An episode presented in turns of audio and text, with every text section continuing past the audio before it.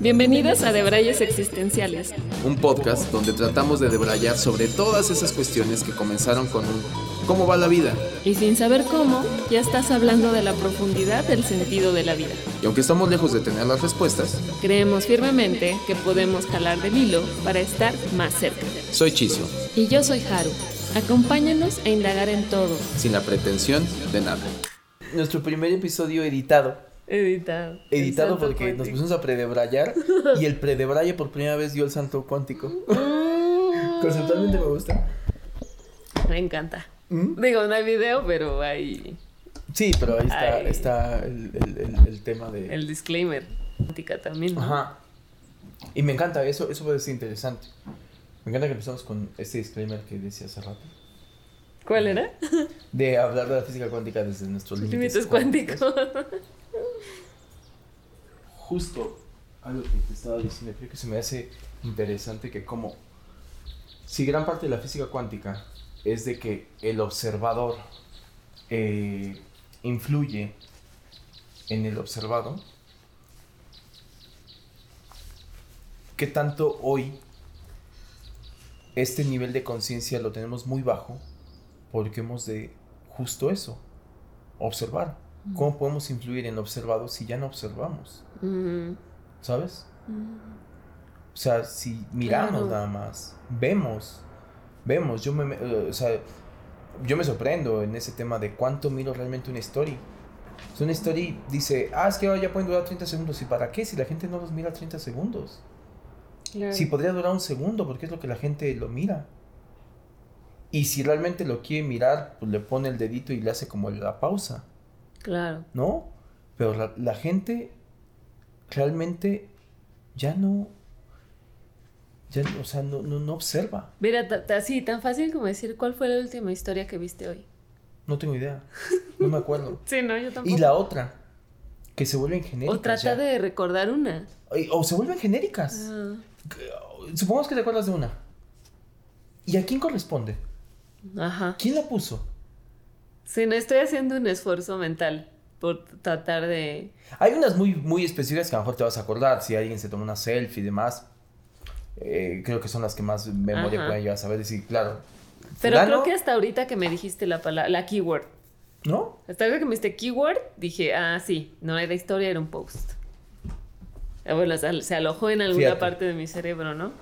Y también, hablando de historias, porque es algo más efímero, ¿no? Es algo que te metes y vas pues que me descubro así, o sea, de...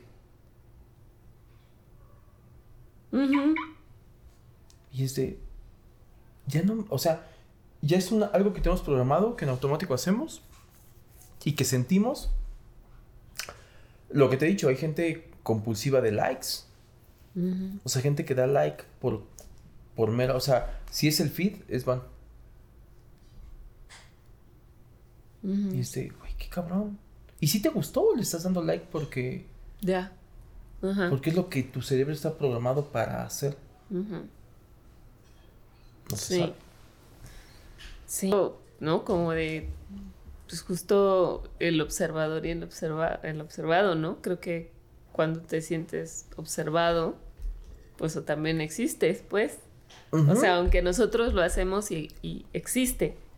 Que este es un gran ejemplo de física cuántica. O bueno, es real. Ajá. No sé si a lo mejor exista. Ajá. Es real para nosotros. Para nosotros. O sea, eh, que es un gran ejemplo de física cuántica.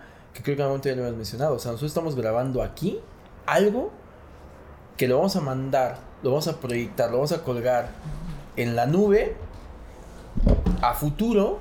O sea, esto sale el lunes. Hasta dentro de 15 días. Ah, dentro de 15 días. Y pensado así, es, o sea, trabajamos, o, o más bien nosotros, es que es muy raro, porque nosotros estamos grabando como si el público estuviera aquí.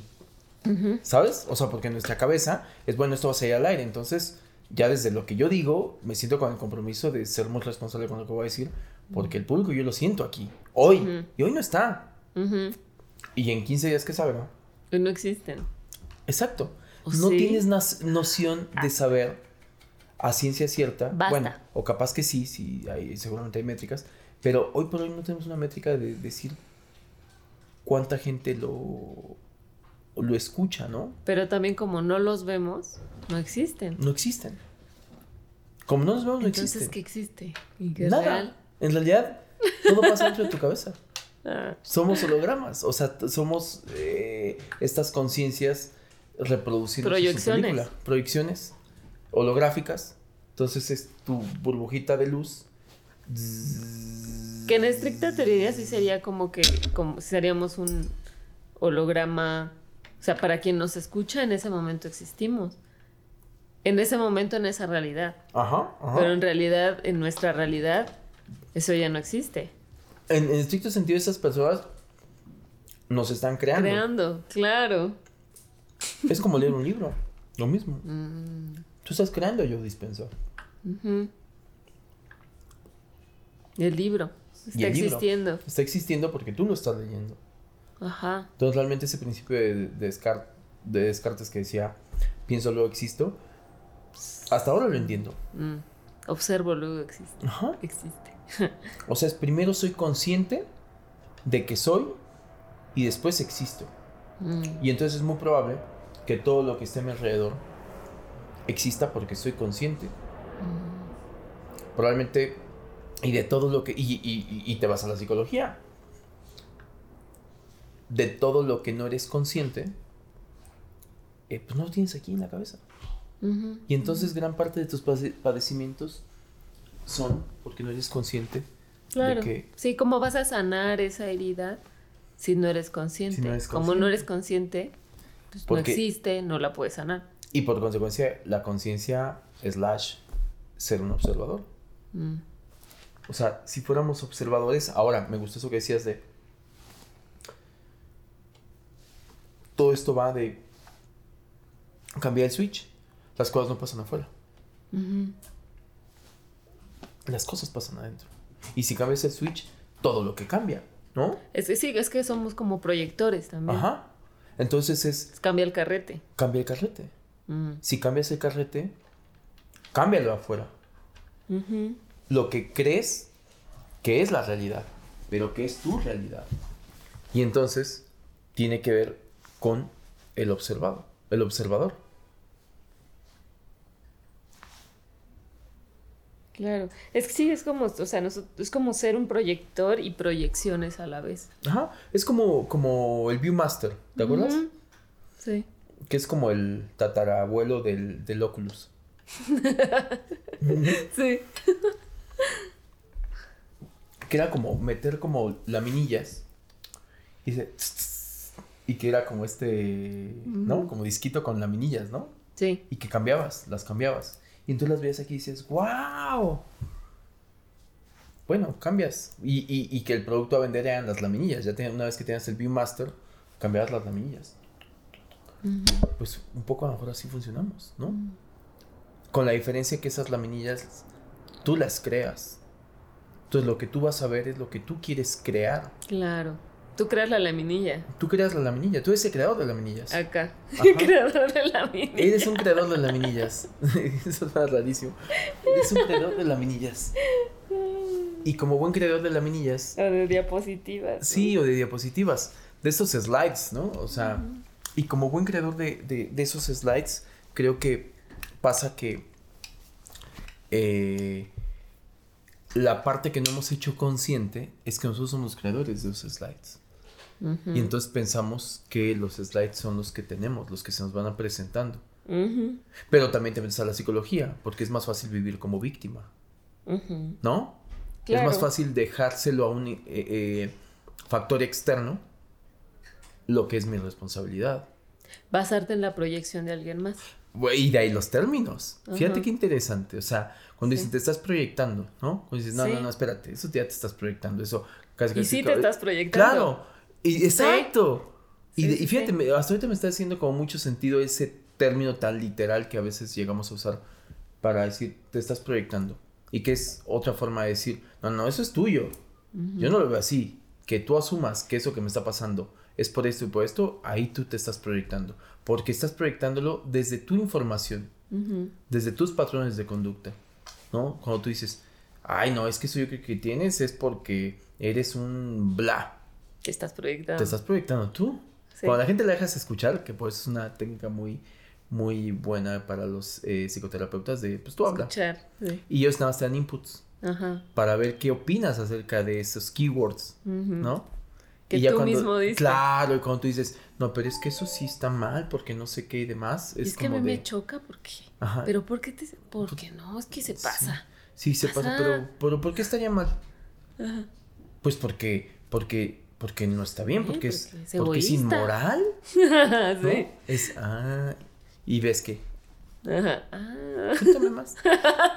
claro, claro.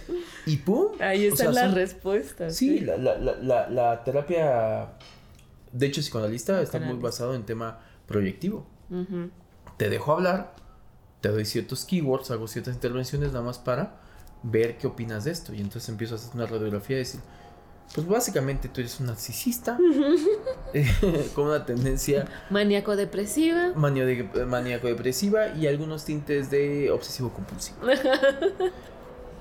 sí. ¿No? Qué cabrón. O sea, qué cabrón porque tiene razón. ¿Por qué esta persona no te cae bien? Sí. no, no, porque es bien egoísta. Pero ¿qué hace para que digas que es egoísta, no? Pues porque tú, y eso tú lo ves mal. Sí, sí, porque tú, debes de, y tú quieres, entonces, ah, no, yo ahí sí, ese es mi dinero y ese es mío y a mí me... Ah, ok. Sí, está muy cabrón, como, como, pero fíjate, otra vez, ¿no? O sea, como todo empieza a cuadrar con todo, o sea, todo empieza a cuadrar con todo, y es un tema de observación, y es un tema de cómo quieres vivir, y es cambiar, es cambiar el enfoque, o sea, es cambiar el enfoque. ¿Qué pasa si las cosas no pasan afuera? Es que hoy justamente leía, no sé si has escuchado de este filósofo que es como ahorita uno de los más importantes, que es Sisek. No. Es un alemán. Mm. Y es uno como de los más cabrones ahorita. Mm. Y estaba leyendo en Twitter como un hilo de que decían como sus principales como pensamientos y más. Y era muy interesante porque decía que, bueno, su base eh, es lacaniana, de este eh, psicólogo, eh, mm. Lacan. Que es lacaniana por la forma como él, la perspectiva que tiene el mundo, pero también tiene bases como muy marxistas, pero que a diferencia de Marx, y ya cuando empecé a leer dije, como que yo tengo una noción básica de lo que es el, el marxismo y demás, pero pues la verdad es que nunca profundidad.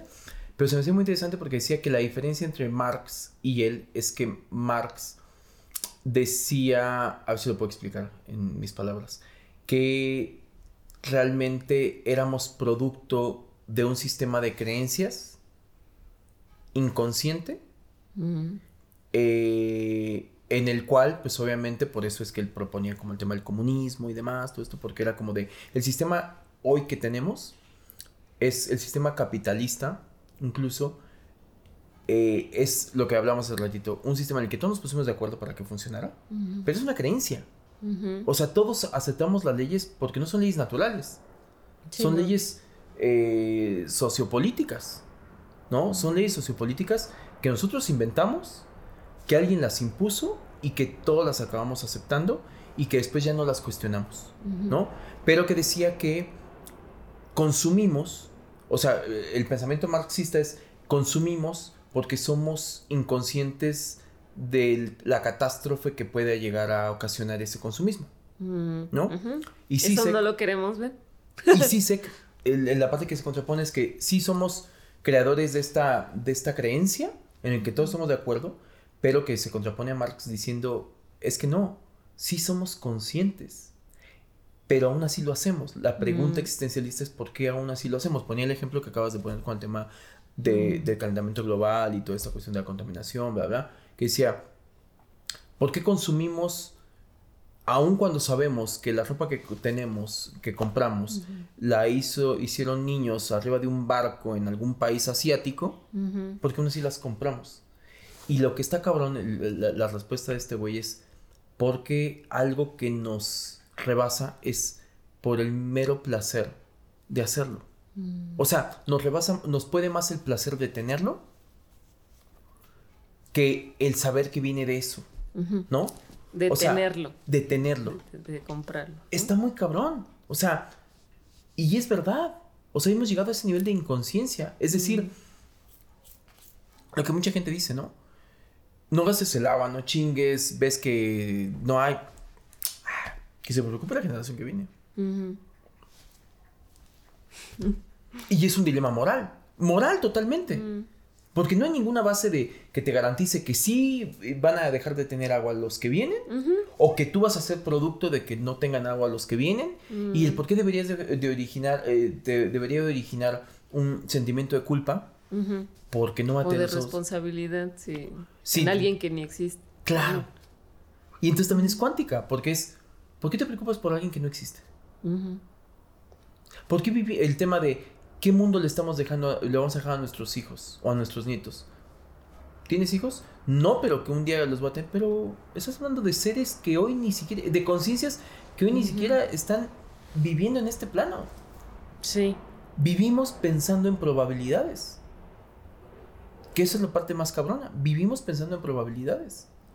Nuestra cabeza. Claro. Hoy, hoy leí una frase que me, que me encantó. Te la voy a leer.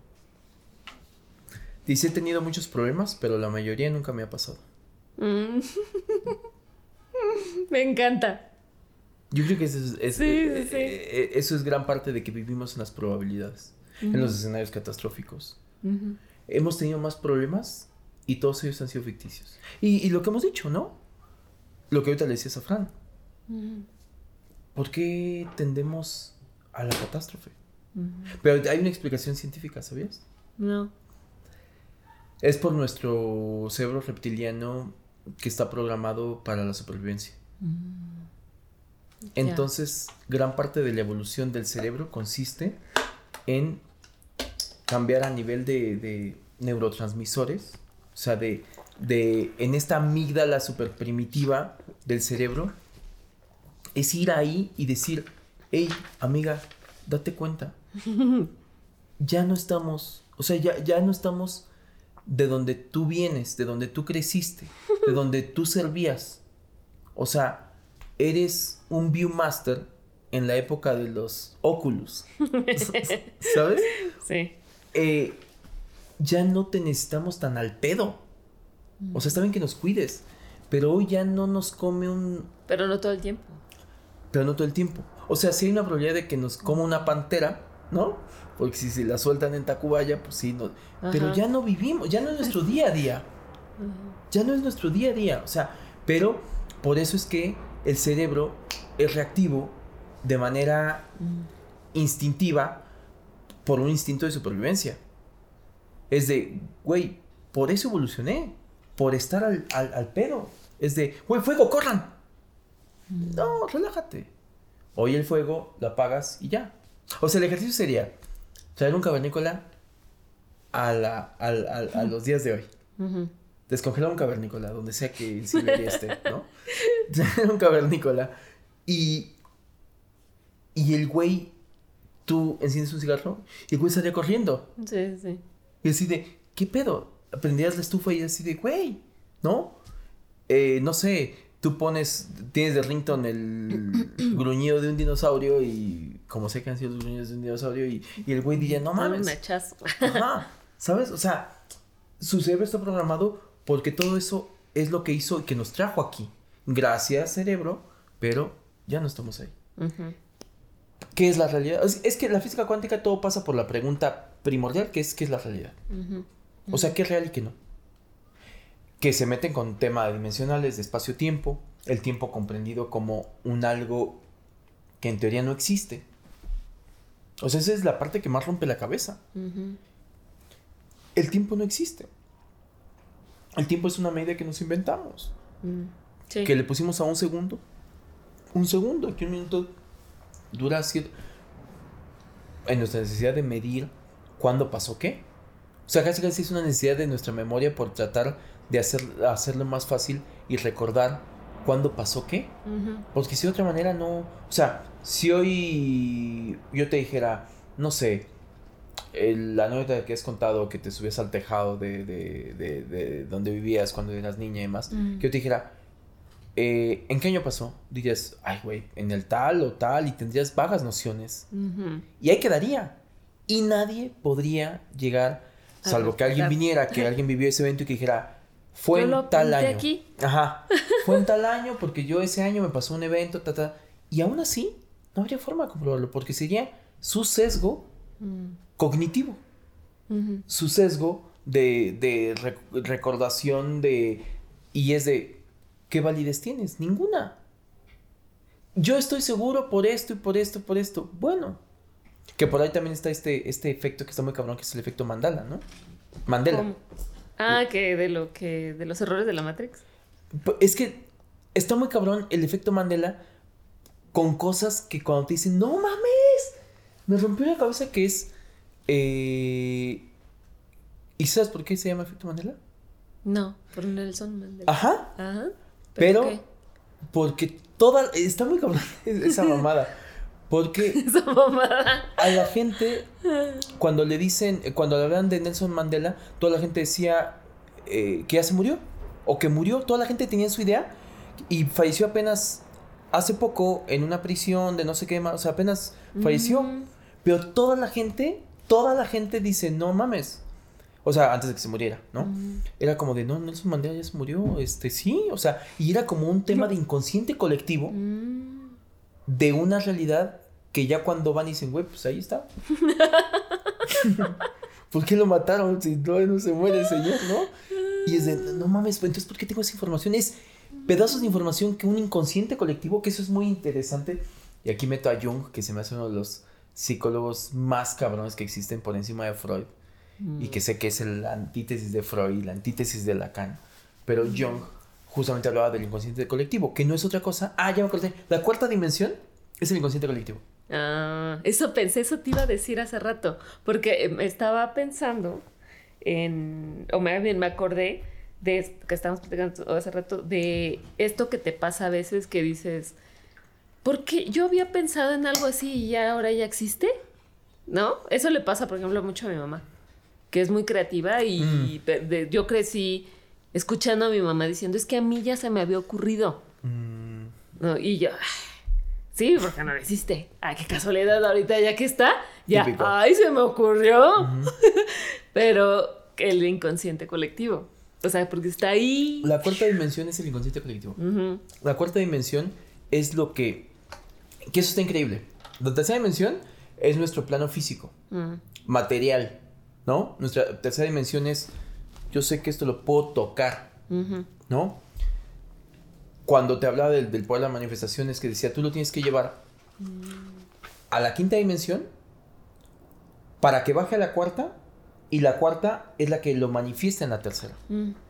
Entonces, para quien es un salto cuántico. Con su, con su antenita así parada. Total. Sí, agarrando señal, ¿no? sí. O sea, pero es un salto cuántico. De la tercera a la quinta, te brincas una, mm. una, una, dimensión. Es decir, yo, ¿y qué es la quinta? La conciencia. Mm. Tu yo superior. La conciencia pura. Por eso lo que decía de Pachita, que decía Greenberg, ella ya estaba en esa. vivía permanentemente en la quinta dimensión, mm. donde como conciencia pura, o sea, ya no tiene shortcuts. O sea, manifiesta así. O sea, manifiesta porque es conciencia pura. Pinche mío. Cabrón. ¿No? O sea, es. Tú conectas con tu yo superior, con tu conciencia, y entonces.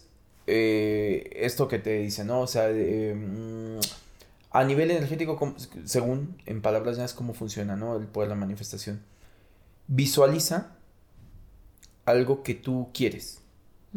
Pero para poder, que para que se pueda llegar, o sea, cuando la gente dice, es que yo visualizo, pero no se me cumple, esa ley no existe. Es que ahí te va lo que yo creo que está pasando ahí. Por eso siento que los escenarios catastróficos, el 95% no se manifiesta. Dime. Porque no hay congruencia. Totalmente. Ese, ese, es, ese es el conductor, y hablamos de energía. Porque está aquí en tu mente. Conductor. Pero no lo sientes. Pero no lo sientes. No te la crees. no está, estás desconectado. Estás desconectado, entonces eso es lo que dicen. Cuando tú dices... El mm, día que seas congruente con tu... Es el darse cuenta. Con tu, con, tu chaqueta mental y tu caos y, y eso lo sientas, se va a hacer realidad. Sí, llamémosle chaqueta mental a chakra, ¿no? Chakras alineados. Chacreta. La chaqueta, mental. Me encanta el Una chaqueta mental. Eh, a esto. Es que ah. creo que hemos dicho cosas muy interesantes y ha salido. y ha habido saltos cuánticos de conversación, pero ha salido. Pero yo creo que es eso. O sea, es que fíjate qué cabrón, porque yo también había escuchado eso. Y me hace mucha lógica. Si somos energía, si somos energía, eh, tú tienes que tener dos, eh, como digo, me voy a ir a algo muy básico, ¿no? Dos polos, ¿no? Para que pase corrientes, eh, cuál es corriente y cuál es tierra, ¿no? O sea, y, y si no, no pasa corriente, ¿no? Y es la mente, cuando a la gente le dices, no sé, el típico de amiga, date cuenta, ¿no? De decir, ya, déjalo, vete, maltrátate, no, y, y, que la amiga, ahí está, ahí está, ahí está. Y en algún momento le hace intervención, ¿no? Las amigas, así de, no, ya, necesita intervención y más. Y llorando la amiga te, y te acaba diciendo como, es que yo, ya, lo voy a dejar, lo voy a dejar, ya, ya, ya, porque te lo mereces, porque me lo merezco, porque tú eh, tienes mereces más. mereces más, merezco más, pero dilo en voz alta, créetela, me lo creo de aquí, ¿sabes? y mentira. Ajá, y no funciona. Y no funciona. Y cuando la gente después viene y dice, y amiga, ¿qué pasó? No, es que no sé qué pasa, amiga, o sea, ya hice todo lo que me dijiste, seguí la receta y demás. No hay congruencia. O sea, hay un aislante. Hablando en términos de mis pocas clases de electricidad que tomé en tercero de secundaria. Toda la secundaria, de hecho. De lo poco que aprendí, que jamás pensó mi maestro de, electricidad que lo iba a aplicar para temas existenciales. Pero pídanme que cambie un foco, ah, que, le ponga el socket a una. Exacto, que haga un circuito en paralelo, en serie. Que ponga la serie de Navidad, hablando de Navidad. Eh, pasa eso, es un aislante. No pasa corriente. Porque tú, eh, dentro de ti, hay algo que no sé qué pasa corriente. Claro. Y por consecuencia, no se manifiesta. Y justamente Jung decía eso, me encantaba. Es lo que te iba a preguntar, que, aquí, que Jung, ¿qué era? Lo que te encantaba de Jung. Es esa cuestión de, porque el cuate, eh, hay una frase que soy pésimo para acordarme tal cual de ella, pero hay una parte en la que él dice, y eh, hay como un testimonio, un disclaimer que él da, que dice, para lo siguiente que voy a decir, en, pocas palabras lo que dijo fue, no tengo pruebas, pero tampoco dudas. ¿No? O sea, es, solo tengo mi testimonio personal. Todavía no tengo las pruebas para poder decir que así funciona. Pero toda mi experiencia y experiencias de, todo su trabajo clínico que hizo y demás, lo llevaban a sacar esa conclusión. No tenía una mm. base científica. Pero su intuición hablando. Claro, y es un tipo que se me hace brillante porque es un tipo que para mí también transgredió los límites de la psicología en términos únicamente científicos. Mm. Y yo es como la física cuántica de la psicología. Claro, claro. Es como un psicólogo eh, cuántico, ¿No? Ah, en el sentido de que yo lo he hecho mucho aquí. yo creo que el otro este creo que te lo decía, ¿no? Eh, un quote que me encantó que era eh, algo así como que la magia es ciencia que aún no está comprobada, mm. ¿no? Eh, me encanta eso y para mí pasa con un montón de cosas, ¿no? Todo lo que hoy nos parece extraordinario tiene una explicación que aún no comprendemos. Tiene unas bases, unas leyes que aún no descubrimos. Eh, y escuchando a otros güeyes, eh, otros güeyes, escuchando a otros personajes que decían, y también se me hacía bastante interesante, que decía, en realidad, la ciencia, los científicos, se han encargado de explicar cosas, digamos, dentro de la ciencia, demasiado superficiales. Ojo, dicho así, no lo dije yo, pero dicho así pareciera como que, o sea, decían, ponme el tema de la gravedad, ¿no? Vaya que no es una cosa superficial, pero dentro del mundo científico es como lo más obvio de lo obvio. Mm. O sea, tenía que explicarse. Mm. Estaba ahí. ¿Por qué estamos pegados a la Tierra? Ah. ¿Por, qué si es redonda no, me voy hacia arriba? Ajá. Cuando descubrieron que ella era redonda, supongo, ¿no? Porque cuando era plana claro, no había nada que, claro, pero, explicar. Pero para cuando Newton se le cae la manzana, pues viene de de que ya Un momento. ¿Por qué no se va hacia el cielo? Exacto. ¿Por qué me cayó? ¿No? ¿Por qué no sé qué? Pues claro, tenía que ver con eso de este eh, bueno, lo que decían era como que se han ocupado de situaciones que pueden llegar a ser como, dentro de todo, las más básicas. Mm. O sea, todo lo que conocemos como ciencia y cosas como súper complejas, en realidad son las más básicas. Pero realmente los planteamientos importantes eh, son los que siguen estos dilemas. y entonces hablaban como de ciertos científicos perezosos en el tema de decir, hay gente que no se ha querido meter en eso porque dice, ah, eso son hipótesis, no, no, ahí no vale la pena, porque como no son comprobables, no, todavía no has podido comprobar, ¿no? Porque la física cuántica llega a tener eso. Aquí creo que también ya lo he mencionado, ¿no? Pero que este año se, se acaba de dar el premio Nobel a, a personajes que que ya están avalando el tema de la física cuántica como tal. O sea, decir, sí? Sí, que la realidad es este básicamente eso, que nosotros creemos la realidad. O sea, la realidad tiene un nombre, se me va ahorita el, término, pero básicamente lo que avala es que la realidad no es eh, ah, subjetiva. Eh, más o menos, o sea, lo que apoyan y lo que comprobaron esos cuates de a los que se les dio el premio Nobel, que son tres físicos, perdón por no dar secreto porque no me acuerdo, eh, es que la realidad tú la creas, básicamente. Mm. Está comprobado, o sea, ya, ya hay principios en el que está comprobado, y de ahí el premio Nobel, en el que te pueden llegar a comprobar que este, esta realidad, o sea, avalaría el tema de los multiversos, avalaría el tema de... Mm. O sea, es, es ese pasito, es ese salto cuántico eh, a, que todo lo que en algún momento hemos debrayado, planteamientos que se han hecho, en un momento sí vivimos una realidad holográfica. Mm. Una realidad holográfica en la que proyectamos.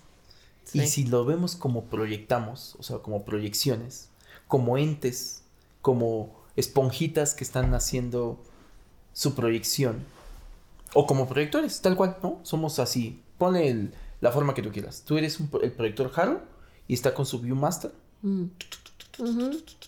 Y pasamos a su película. Pero a la vez hay otra Haru que está proyectando otra película. En este millones y millones de posibilidades. O sea, el mundo son probabilidades. Porque también creo que lo que eso está loco, al menos como si todo es lo que... O sea, si, si las cosas que se van creando se van creando con base en cierta congruencia, supongo que en esta, en esta materia gris, en, esta, en este mundo del pensamiento que tenemos todo el tiempo, debe de, o sea, la, realidad se va construyendo en las congruencias inconscientes que vamos teniendo, ¿no? ¿En las qué? En las, en las congruencias inconscientes. Se va construyendo en las congruencias inconscientes que vamos teniendo, sí. Por eso el inconsciente es el que manda. Por eso el inconsciente, claro. Y por eso es que el inconsciente... O sea, tú no te despiertas, que eso se menciona que es bastante interesante. Tú no te despiertas, o sea, ¿por qué existe el subconsciente? Porque tú no te despiertas todos los días y te despiertas diciendo, ¿quién soy? Ah, soy Harun, ok. ¿Cuántos años tengo? ¿Tantos años? ¿Dónde estoy viviendo? Sería un proceso evolutivo mm. muy tardado otra vez levantarte y recordar todo eso. Como la película esta de Por primera vez. Ah, sí, sí, de Adam Sandler, ¿no? Sí, sí. Cita por primera vez, una cosa así. Sí, Bueno, eso, o sea, entendido así el subconsciente que es programas corriendo que cuando tú te despiertas ya dan por hecho eso. Ya no se lo cuestionan. Ya lo tienen integrado. Ya no eres consciente, por eso es subconsciente. Ya lo das por hecho, corren en automático. Ese programa piloto de que te despiertas y tú dices, este, por ejemplo, interesante, ahorita que dices esto, ¿qué pasa cuando las personas a veces se caen, se dan un golpe en la cabeza y, el que pierden la memoria?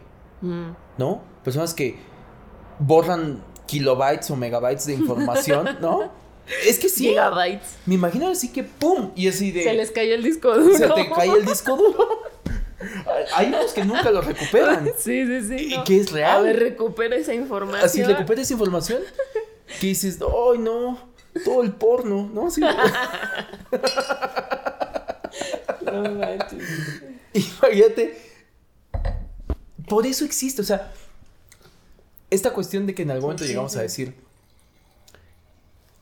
¿qué emula qué? ¿Somos humanos que en algún momento hemos emulado a las computadoras? ¿O en algún momento nos dimos cuenta que funcionamos como una computadora y la computadora solamente es una emulación de la mente humana? Claro, sí, sí, sí. porque funcionamos muy similar. Sí, porque también creamos cosas con base en lo que conocemos. Claro, y el software es un... Tú, ustedes métanse a su iPhone, ¿no? Carísimo que les costó. Eh, en este capitalismo, es el capitalismo. Y hay una memoria que no se puede borrar. Cuando te dice memoria llena y tú borras todo y aún así no te... Y es de este, que te da esta gráfica de pastel de que, qué ocupa tanto porcentaje de fotos, tanto porcentaje de videos, tanto porcentaje de no sé qué, documentos y más, y borras todo y hay una parte que dice eh, memoria del sistema. Para mí ese es el subconsciente, ¿sabes?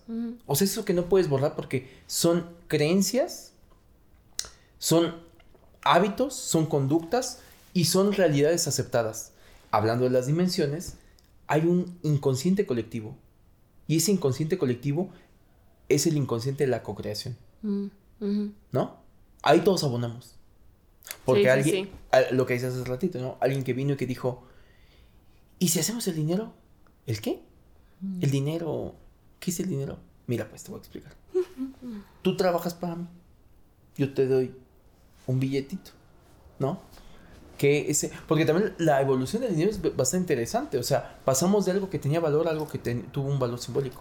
Ese es el mejor ejemplo del inconsciente colectivo. Mm. O sea, al inicio tenía valor.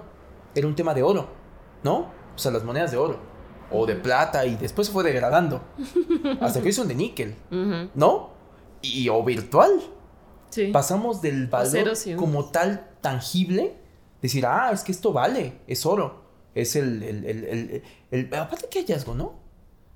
O sea, el que se dio cuenta que era el, metal eh, menos corrupto y que por consecuencia se mantenía más puro y darle un concepto de pureza a darle valor, ¿sabes? Y por consecuencia es oro. El oro vale más por esa simple, por una propiedad intrínseca del material. Y de ahí decir, pues de plata también, ¿no? De bronce. ¿No? Mira, con que sea de metal y que todos nos pongamos de acuerdo. ¿Qué hay más? Que esto vale. ¿Qué hay más en el mundo? ¿No? Que esto vale. Oye, que los chinos ya inventaron el papel. No sé, te dejo ahí esa idea. Un papelito que diga cuánto vale. Y la imprenta también ya la inventaron. Porque, pues, ¿para qué querían papel si no tenían la imprenta, no? Y ahí, ahí lo voy a dejar. Y pasaron los años y en algún momento le dijo, pues ya estaba digital. Ya mejor digital. Entonces, a ver, yo te avalo cuánto tienes. ¿Cuánto dinero tienes? árboles. ¿Cuánto, ¿Cuánto dinero tienes? 20 pesos. Yo aquí te los apunto en mi computadora. Y ya está, tienes 20 pesos. Y con esa tarjetita debitas si te gastas dos, si te gastas cinco, y ahí te voy restando. Y es un tema matemático, nada más. Punto. Y eso es el inconsciente colectivo. Nos pusimos de acuerdo para crear el sistema del dinero. Nos pusimos de acuerdo para crear leyes sociopolíticas socioculturales. Vivimos en la cuarta dimensión materializa a la, tercera. Porque si todo va al inconsciente colectivo, el inconsciente colectivo lo hace real. Para quienes tengan las antenitas paradas para hacerlo real, ¿no? También. Bueno, más bien es una suma de voluntades. Es una suma de visiones. Es una suma de conciencias. El inconsciente colectivo no es otra cosa más que la suma de conciencias. Pasó con una persona que en algún momento le tenía como cierta bloqueo al tema de nadar. Mm. Decía, es que no puedo, es que no puedo. Y en algún momento entró a, terapia, pero no solamente a terapia, sino también en algo eh, basado en la terapia. No, no, no que fue por eso, pero eh, posteriormente eh, en el avance que había tenido en terapia, en algún momento dijo, bueno, creo que una de las cosas que nunca he sabido hacer es nadar y se metió a clases de natación y demás y seguía con el bloqueo, con el tema de no puedo, es que no puedo, es que no, es que no puedo. En el momento en que logró darse cuenta que era más un bloqueo mental que algo físico, o sea, lo que le impedía realmente no poder nadar era el bloqueo mental. Mm. Le decían todos los ejercicios, cómo, y era a la mera hora, acaba de decir, no, no, no puedo, no puedo, no puedo, sácame. Mm. Cuando en algún momento, y según lo que cuentan, todo pasó por un tema de distraer a la mente. Mm. Si a la mente la distraes, hay cosas que se dan. Por eso también es muy importante el tema de la manifestación. O sea, hay que distraer a la mente. Sí. Y es por eso dice, ¿por qué si dicen que la, el, poder de la atracción, la, ley de la manifestación, es, es que yo todos los días visualizo lo mismo y no se me concreta y no sé qué. Te falta distracción de la mente. Estás tan obsesionado con algo que no sucede. Mm. Porque el universo, y aquí me estoy metiendo a cuestiones personales, el universo no concede caprichos. Mm. Sí, sí. Pero creo que, creo que también, o sea, es un poco como esto, esto que se trabaja en terapia, creo que es, es justo hacer consciente lo inconsciente, ¿no? Y al, menos yo así, en, esta semana tuve una revelación, ¿no? Pero eh, en terapia, porque ya casi son dos años de terapia, platicaba o me, o sea, no tiene mucho que empecé como a platicar realmente como cosas que me costaba trabajo aceptar. O sea, me, me, costaba trabajo aceptar pues la, mi, sombra, realmente, ¿no? Mm, o sea, el decir, la neta es que sí me caga esto, ¿no? Y me molesta y, y estoy enojada y siento envidia, ¿no? Siento envidia y siento coraje y, y hasta venganza, ¿no? O sea, ese, ese tipo de cosas. Y me di cuenta que en el momento en el que lo platicaba y que mi psicóloga me hacía ver que realmente lo estaba sintiendo, ¿no? O sea, que no era, que qué pinche necesidad de ser este, eh, una santa, ¿no? Que no tiene ese tipo de emociones y que siempre tiene que ser zen y que... Y aparte con qué afán, ¿no? Ajá. Porque también es un discurso, es una historia que te sí, Sí, es una historia que yo me quise contar, ¿no? Soy zen y lo que quieras y cómo voy a pensar en eso, cómo voy a tener la envidia a mi mejor amiga, cómo voy a odiar a, ¿no? ¿Cómo voy a tener un sentimiento de posible venganza? De venganza de esto, ¿no? Sentir, querer que a alguien le vaya mal. Le vaya mal. Como, como en esta, en esta ya honestidad de decir, sí, la neta es que sí me siento así, ¿no? Y me, me sorprendió que después de aceptarlo y verlo, el sentimiento desaparecía. Es que soltaste. Era como una depuración. o sea, yo le decía a mi psicóloga, de verdad siento que depuré tal vez eso que estaba haciendo, que estaba reteniendo, que estaba... Eh, o sea, sí que estaba reteniendo de no, no, ¿cómo, ¿cómo vas a sentir eso por esa persona, no? O sea, ¿cómo puedes ser tan mala onda y sentir. El momento en el que lo acepté fue como si se, se diluyera y permitiera fluir otras energías, ¿no? permitir el otro lado de esas energías, como sentir ya pues, compasión, ¿no? Decir, no, bueno, es que la verdad es que pues, no, este, también está este otro lado, ¿no? El aceptar que, que no todo es negro y que no todo es blanco, que hay esos matices. Y esa liberación, le decía a mi psicóloga, siento que cuando fui congruente, cuando dije, sí, sí estoy sintiendo envidia, Sí, sí estoy sintiendo coraje. Sí, me caga. Esto me caga. Eh, eso como que me dio mucha paz. Fue como si se transformara. O sea, realmente como, como transformarlo. Y a diferencia de otros meses que he tenido, porque me, me, había, me he estado enfermando constantemente cualquier cosa, mis resfriados, ¿no? Y se lo, se lo echaba algo externo, como decir, no, es que se me bajaron las defensas, porque cada que me va a llegar mi periodo se me bajan las defensas, echárselo a algo externo. En la medida que, que he tenido congruencia con mis sentimientos negativos, este mes no me enfermé, ¿no? Este mes no me enfermé, he estado bien. Como que en la medida en la que eres congruente con lo que sientes, sea eh, moralmente, políticamente, socialmente no aceptado, o sea, si vas en contra de, lo que realmente sientes, pues te vas, te vas como obstaculizando, o sea, realmente vas, vas enfermándote también, ¿no? Es que yo creo que otra vez volvemos a, la, unidad de todo esto, la conciencia. Hay que ser consciente, hay que ser consciente y si tú eres consciente de que estás teniendo, o sea, te están llegando impulsos, emociones, sentimientos negativos, si estoy entrecomillando, eh, dales cabida. O sea, dales cabida. O sea, alguien lo decía más o menos así. En la gama de colores, hay una gama de colores, hay un libro, me parece que interesante, que, habla, que, que emula el tema de la gama de colores con la gama de emociones, ¿no? Y que te dicen, todas existen por algo. Todas existen por algo. Todas. Me parece eh, les mentiría si las pudiera anunciar, pero que hay como seis o siete, así como hay cinco sentidos, ¿no? Y hay como, me parece que cinco sabores primarios o siete. Mm. Así hay mm. como siete emociones primarias. Mm. Eh, biológicas, ¿eh? O sea, entre ellas, una de ellas, por ejemplo, es la sorpresa. Ojo, la sorpresa tiene esa cualidad que es, puede ser, pues, sorprendente algo negativo o algo positivo. De ahí entran eh, emociones como el tema de la alegría, ¿no? De ahí entran cuestiones como el tema de la tristeza, el enojo, ¿no? Entonces, son emociones primarias, es decir, son parte de tu naturaleza. Cuando tú las bloqueas y solamente quieres vivir en alegría, quieres vivir en paz, en positividad, en positividad y demás, lo que estás haciendo es que otra vez, como somos energía, te estás acabando, estás agotando tu organismo, porque tu organismo dice, pues que yo quiero tantita negatividad, quiero, quiero déjame ser, quiero odiar a alguien, ¿no? ¿Sabes? Está como así, lo, como loco. Sí, con su camisa de fuerza y así que, no, déjame odiar, que también me enojo, ¿no? Nada más es un ratito. Sí, luego ya me comporto, te lo juro. Bueno, Vas a ver que se va a ir. Está enfermo. ¿Cuántas personas no les ha pasado?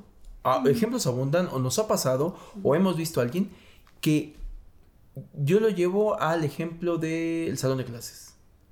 No sé si a, todos nos, hemos vivido algo parecido, pero a mí me tocó vivir ese personaje que parecía que todo era siempre como al que el, que al que buleaban, el que parecía que aguantaba todo y un día mm. explotó. Un día explotó y a todos nos dejó así como de se enojó tanto, liberó esa ira. Y ojo, no es que su personalidad sea así, pero como todo baldecito se rebalsó se le rebasó el, bote de agua. y, claro, como un volcán, ¿no? Haciendo emulaciones y metáforas de energía, es exactamente lo mismo. Un volcán hace erupción cuando está full de esa energía contenida en la Tierra y necesita liberarla, ¿no? Así somos. Entonces es válido sacar a, ese iracundo de vez en cuando. O sea, sentirlo. Después la conciencia permite regular esa ira regular ese enojo, porque tampoco se vale como que empieza a destruir todo nada más porque estás enojado. Pero es regularlo. Energía acumulada. Cuando una persona acumula iras, ira, durante años, enojo, resentimiento durante años, cuando va a terapia, hay veces que no pueden parar de llorar. Mm. O de sentirse totalmente enfurecidos y... Porque fue energía acumulada. Es como... Y aparte como energía, a ver, hablando de energía acumulada, pues también por eso se hacen los tumores, Porque, los cánceres, exacto. las enfermedades, ¿no? Yo, yo, yo, siempre digo... Por algún lado tiene que salir esa energía. Pues es que tiene lógica, ¿no? O sea, todo está conectado. Ya lo hemos hablado. Todo está conectado. Hablando de que somos no solamente energía, sino somos en un 70-80% agua, ¿no? ¿no? Conductores aparte. Conductores, pues claro, es que tiene lógica. Cuando tú pones aislante, ¿no? ¿Qué hace? Imagínate un agua, el agua. Se estanca. ¿Qué pasa cuando el agua no, eh, fluye? Se estanca, sí. Se, pudre. Exactamente. ¿Y qué pasa cuando se pudre? Empiezan a, nacer microorganismos, eh, moho, eh, cochinillas, ¿no? un montón de cosas. y eso es el cáncer, mm. ¿no? Porque la enfermedad del siglo pasado al de hoy una de las más cabronas es el cáncer. Y está considerado como células contaminadas, células que acaban siendo nocivas y se comen a las eh, células eh, buenas, buenas por llamarlas sanas de alguna manera. Y ojo, que son, si lo llevamos a polaridades, negativo, positivo, no es que una sea buena y la otra sea mala. Simplemente una se acaba imponiendo. Y cuando son más células negativas, ¿qué pasa? Es igual de nocivo a que fueran todas puras células positivas oye, hechizo, pero entonces un cuerpo sin cáncer acaba siendo un cuerpo sano, es más positivo. No, realmente nosotros en nuestro organismo tenemos bacterias que ayudan y que convivimos con ellas, que es como nuestro pacto de amnistía de decir, me ayudas a contrarrestar esto y no me juegues tanto. Lo suficiente como para sobrevivir los dos. ¿Te late? Sí, ok. No te chingo, no me chingas. Hay un equilibrio. Cuando rompemos ese equilibrio vienen las enfermedades. En todos sentidos. Y otra vez volvemos al tema de las dimensiones. ¿En qué sentido? Eh, en algún momento alguien me explicaba los cuerpos que tenemos, ¿no? creo que ya lo he dicho aquí, ¿no? Este cuerpo, cuando nosotros llegamos al plano, a la tercera dimensión, a un plano material, que es nuestro cuerpo, que es lo material, que es lo que sentimos, que es la materia, estoy entrecomillando, eh, es porque lo dejamos pasar de esta dimensión a llegar a la última. La última es la tercera dimensión en la que estamos viviendo. Y entonces nuestro cuerpo material lo resiente, nuestro cuerpo físico lo resiente, porque es manifestado de una parte mental que después pasó a una parte emocional que lo llegó a somatizar en un tema físico.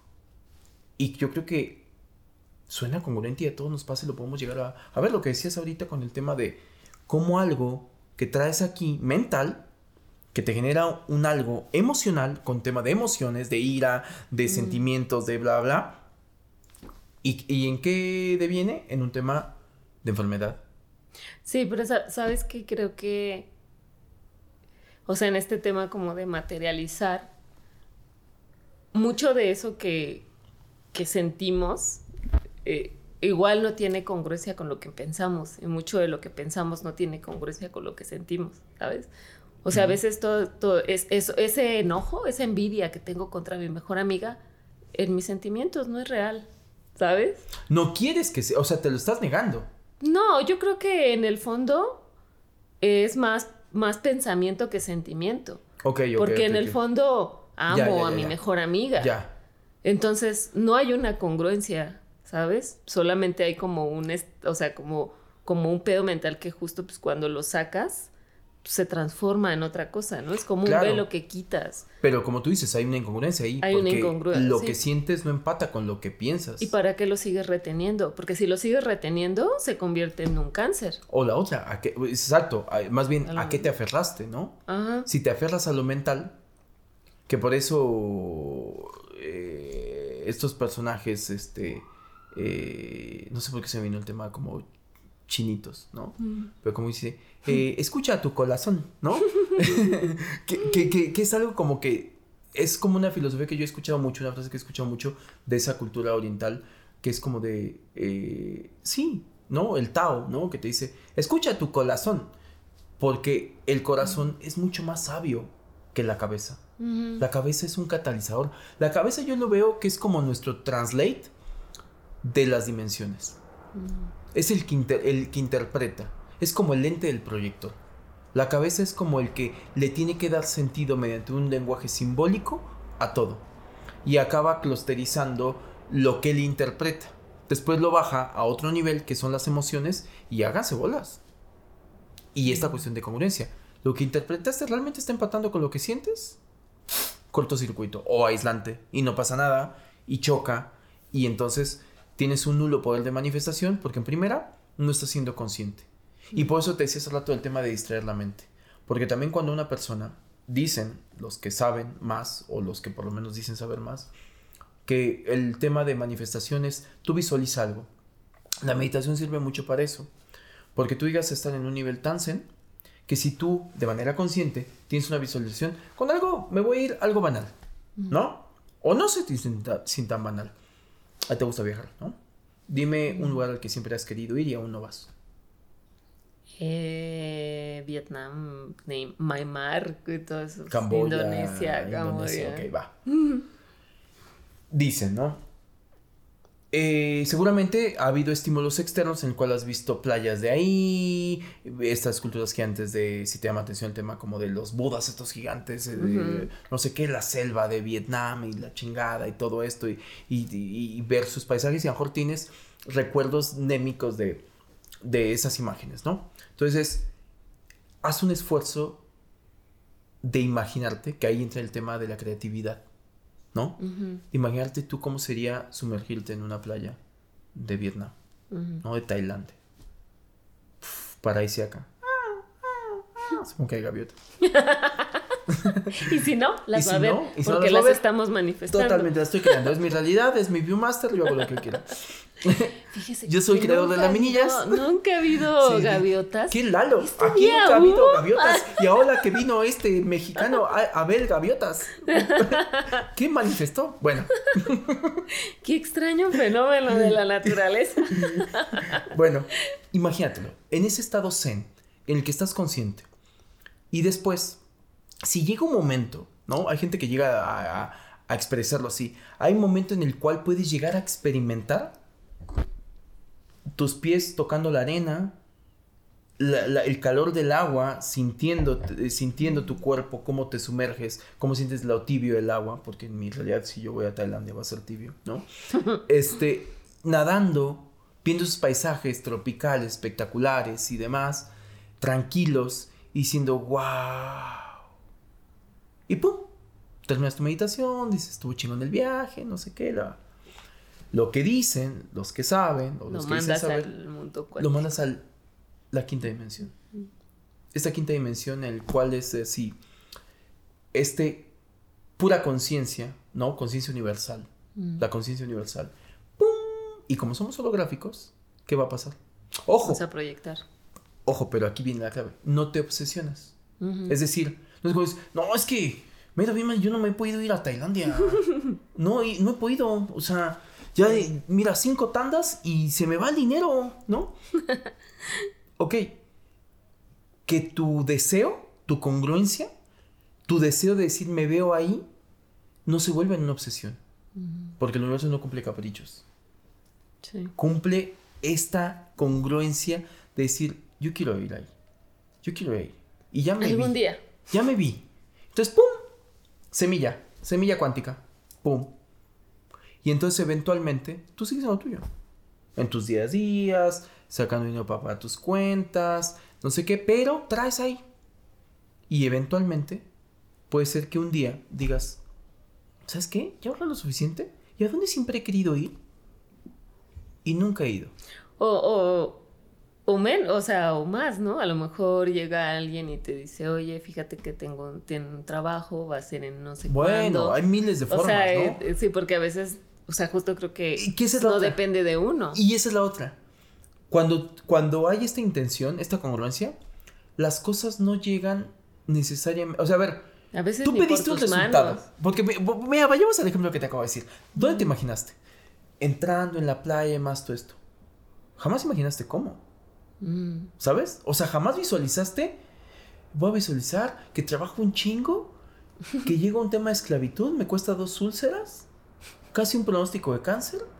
para- Ay, no, no. no, visualizaste eso. Sí, no. O sea, visualizaste el tema de yo entrando a la playa.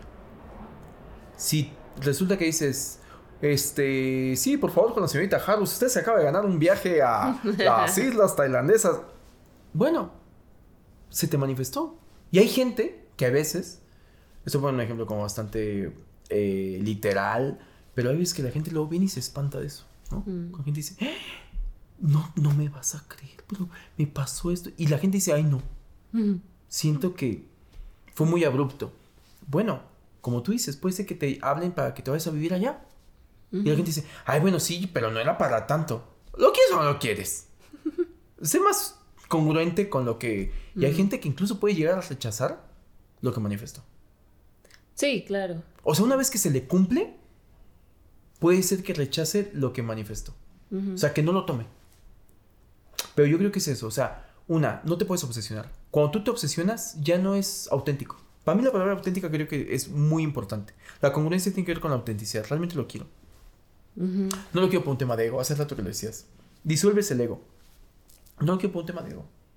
Realmente lo quiero vivir. Es que en realidad no entra el ego.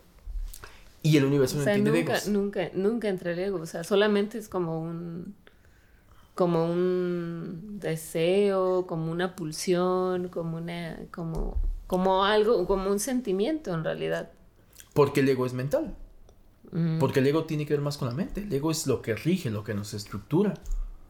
El ego es el yo. Yo, yo, yo, yo, yo, yo. Casi siempre el yo es yo quiero, yo necesito, yo. No es verdad. Realmente qué quieres. Y por eso creo que eh, tu inconsciente es más poderoso. Porque tu inconsciente está más cercano a esa pulsión que es tu corazón. que son tus deseos auténticos, y que si tus creencias, que hablamos de que ahí están metidos en tu subconsciente, si tus creencias es que tú mereces poco, mereces poco. Sí, es que es que en realidad lo que, lo que nos, lo que decía hace rato, ¿no? O sea, lo que nos hace crear nuestro día a día es nuestro inconsciente. Es nuestro inconsciente. O sea, en realidad sí estamos creando nuestra realidad todo el tiempo, inconscientemente. Y ya lo decía Jung, ¿no? Hablando de Jung. Decía algo así, su frase, una de las frases más famosas que me encanta, que decía, hasta que no hagas consciente tu inconsciente, le llamarás, a todo destino, ¿no? Exacto. Lo que te pasa a destino. Le, seguirás llamando a lo que te pasa a destino. ¿no? Y se me hace increíble porque es una buena forma de definir lo que estás diciendo, ¿no? Eh, nuestro inconsciente nos domina, pero también hay que hacernos cargo de nuestro inconsciente porque es nuestro, porque nosotros lo creamos. Sí, por eso hay que hacer consciente nuestro inconsciente. Nuestras creencias. Para poder crear nuestra realidad, porque... Y hay que cuestionar nuestra realidad. Sí. No, porque en qué momento te das cuenta de... En, qué momento te das cuenta que eres... que te autosaboteas y nunca lo haces consciente. Y, y yo creo que parte de qué pasa si nos cuestionamos las cosas, ¿no? O sea, ¿por qué... ¿Por qué sabemos lo que sabemos? porque esto que creo lo tengo como una ley imperante cuando sin escarbo más me doy cuenta que no es una ley de naturaleza imperante, eh, que es algo que tú te creaste, ¿no? O cuántas veces creemos en cosas que en realidad no creemos en esas cosas. Solamente la seguimos, ¿no? Porque te dijeron que tenías que seguirla, ¿no? A mí me encanta... O porque es un hábito. Porque es un hábito. O sea, me encanta eh, un, un, cuento que leí hace mucho porque se me dio muy grabado, que eh, el cuento se llamaba El elefante del circo. Y el elefante del circo hablaba que cuando que nace un elefantito, pues de una elefanta, ¿no? No por espontánea. No por la quinta dimensión. Exacto, ¿no? Ahí sí nació como todos en nuestro Viewmaster eh, sabemos. Y nace el elefantito y entonces le ponen un grillete a la patita en el circo, ¿no? porque lo van educando para ser parte del circo, ¿no? Y hacer trucos de circo. Historia de Dumbo. Historia de Dumbo un poco, sí, sí, sí.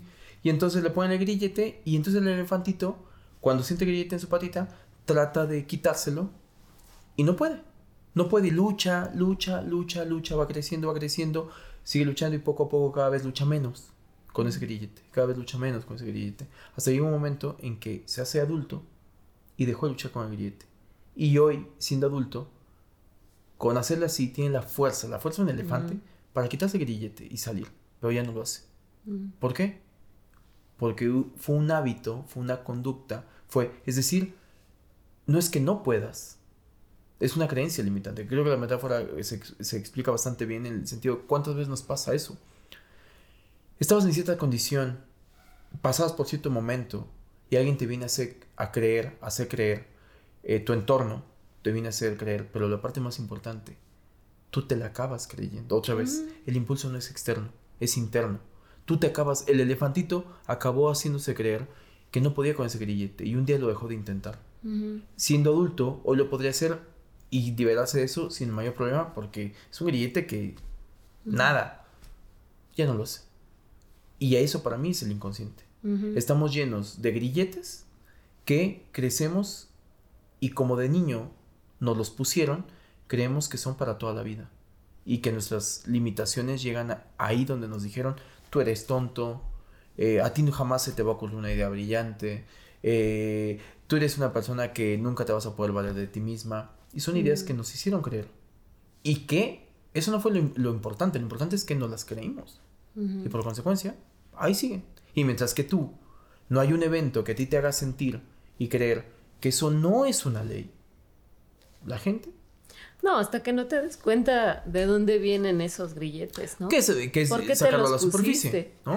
Sacarlo a la superficie. sí, cuestionarlo. Es que a eso voy. ¿Por qué me puse este grillete? ¿De dónde viene? Todo parte de un tema del cuestionamiento. ¿Con qué no te sientes cómodo? La gente que no se siente cómoda con cualquier cosa, ¿no? O sea, por ejemplo, no sé, una de las cosas. Autoobservarte. Observar, observar. Y la realidad, si hablamos de la física cuántica que nosotros creamos nuestra realidad, Y esa es la realidad que estamos creando. Esa es la realidad que estamos creando. Con base en lo que estamos pensando. Porque estamos Ese güey se enojó conmigo. Es porque yo le dije no sé qué. Exacto. es la historia que nos contamos y a veces es la historia que nos queríamos contar. Hay personas que pueden llegar a terapia y acaban diciendo, no, no voy a cambiar porque me da cierta comodidad estar donde estoy. Dale. Es que vas a crear esa misma realidad. O sea, que lo estás haciendo bien. Estás creando la Después no te quejes, pero estás creando la realidad que tienes porque inconscientemente estás siendo congruente. ¿Con qué? Con un algo que como es inconsciente ni siquiera sabes. Pero tu realidad que hoy te tiene insatisfecho es porque en el fondo del fondo estás siendo congruente con esa realidad. ¿Me explico? Sí, que creo que, o sea, creo que la diferencia está en lo inconsciente y lo consciente. Creo que nuestra, como decíamos hace rato, la realidad que tenemos ahora, en parte, en la medida en la que trabajemos nosotros mismos, pues está manejada por el inconsciente. Creo que en la medida en la que eres consciente de lo que quieres crear, también lo puedes materializar. Pero eso sería hackear tu mente, es hackear tu inconsciente. Entrar a tu inconsciente y darte cuenta de, un momento, esto que yo estoy creando no es, o sea, esto que está pasando no es algo que yo quería realmente, ¿no? Y es empezar a pero pues es un pinche trabajo bien cabrón, o sea, es un trabajo mm. de toda la vida. Pero empecemos, ¿no? o sea, es un trabajo de toda la vida. Eh, justo, no, no hacerte pendejo. Y es más... el, trabajo más difícil de la vida, no hacerte pendejo. No hacerte pendejo. Y hacerte cargo de ti, de tu realidad. Las cosas no pasan afuera, pasan adentro, ¿no? Eh... Sé tu proyector. Y eh, sé tu proyector, me encanta. Y que justamente te acuerdas que hace dos episodios, eh, guiño, guiño, hace dos episodios hablábamos y que justamente decíamos que lo que tú escuchas pasa dentro de tu cabeza, no pasa afuera. Y creo que es el mejor ejemplo de que te rompe la cabeza. Yo escucho un sonido y, de primera instancia podemos llegar a decir, pasó allá afuera. No, tú lo estás recreando adentro. Es tu interpretación. Un sonido, una sensación, es tu interpretación. Pasa dentro de tu cabeza. Sí, alguien que no escucha. Somos conciencia. Somos conciencia. Pasa dentro. Tú puedes interpretar un sonido más estridente, yo menos estridente, porque fue una interpretación distinta. Claro. Y entonces sigue siendo tu realidad. Y yo, a ver si puedo, eh, cambiaría o le daría otro enfoque a esta frase de Jung, ¿no? Que decía, más o menos ya me acordé más o menos cómo iba, ¿no? Eh, hasta que no hagas consciente lo inconsciente, te seguirá dominando tus acciones y, le llama, y tú le llamarás destino, ¿no? Mm, más o menos, ¿no? Yo creo que una vez que hacemos consciente lo inconsciente, podemos dominar nuestras acciones y podemos llamarle nuestra realidad. Mm. Con todas las letras, mm. ¿sabes? O sea, abrazar y decir, esa es mi realidad. crear nuestra realidad. Porque soy dueño de mi conciencia. Si soy dueño de mi conciencia, soy dueño de mi realidad. Sí, yo creo que sí. Y yo la creo. Y si yo la creo, ahí no puedo haber cabida el, papel de víctima. Sí, y a ver, a ver, ven y convénceme de lo contrario, ¿no? Porque si tú te la crees, pues como es Pero esa frase, lo que crees, lo, creas, ¿no? Sí, lo, que, crees, lo creas. Y que creo que es una frase poderosísimo. No solamente es un juego de palabras, creo que es verdad, o sea, lo que crees, lo creas. Eh, creer es crear. Creer es crear. Creer es crear. Es, yo creo que el mantra más poderoso que puede llegar a existir. Y creer tiene esta, esta unión de pensar y, sentir. Exacto. Eso es creer, porque tiene un tonito de fe. Exacto. Y si toda esa energía para poder dar el salto cuántico, yo concluiría con creer es crear. Damos el salto cuántico cuando somos conscientes de que podemos crear y somos lo congruentes y, somos, y por consecuencia somos congruentes. Es que si podemos crear lo que creemos, ahí se da la congruencia. Si realmente somos conscientes que podemos crear lo que creemos, pero de manera auténtica, si somos conscientes de eso, ahí se da la congruencia, no hay falla. Ese es el santo cuántico. Sí. Ese es el santo. Yo no sé, o sea, me quedé con eso y pues como lo dijimos hace un rato, lo explicamos desde nuestros límites cuánticos. Sí. Pues bueno, o sea, en realidad, eh, a ver, espero que hayan disfrutado este atípico de Braille con su salto cuántico de pre Braille a de Braille. Porque todo evoluciona. Claro, y, creo que lo interesante para los escuchas va a ser ver este salto cuántico de, de cómo es predebrayar a grabar en un debraye. Sin duda todo cambia. Todo cambia. Cambia cuando tienes una audiencia. Cambia, cuando tienes una audiencia. y es más, lo van a notar. Claro, van a notarlo. Porque toda la parte que está en video es en el momento en que hicimos consciente que ya estábamos grabando para la audiencia. Claro. Ajá. Y bueno. Lo anterior fue o sea, Totalmente. No, existían ustedes. Lo anterior, lo anterior no estábamos conscientes que estábamos siendo observados. Y eso es un gran experimento. Y cambia, y, todo cambia. Sí, todo cambia, porque la conversación que teníamos antes éramos solamente tú y yo existiendo. Solamente tú y Felices.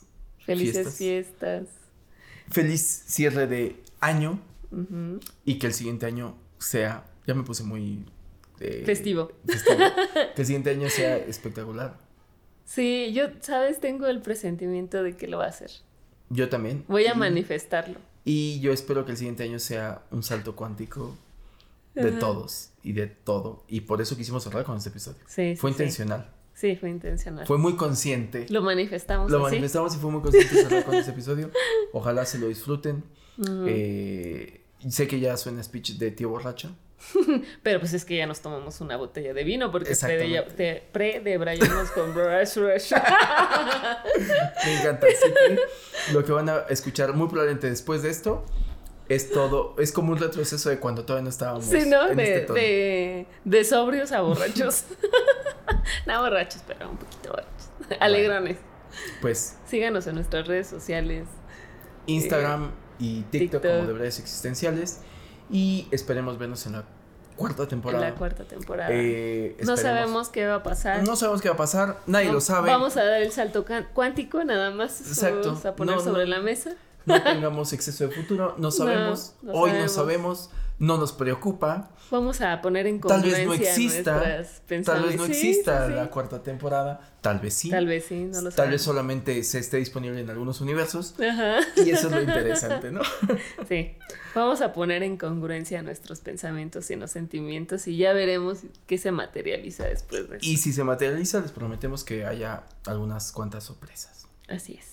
Así que bueno, hasta aquí vamos a llegar. Sí. Feliz 2022. Feliz 2022 y bienvenido 2023. Exacto. Y a comer Felices fiestas. en forma de vino. Coman mucho en esta temporada. Bye. Bye bye. Los debrayes expresados en este podcast son responsabilidad de quien los emite y sin ayuda de ninguna sustancia estupefaciente.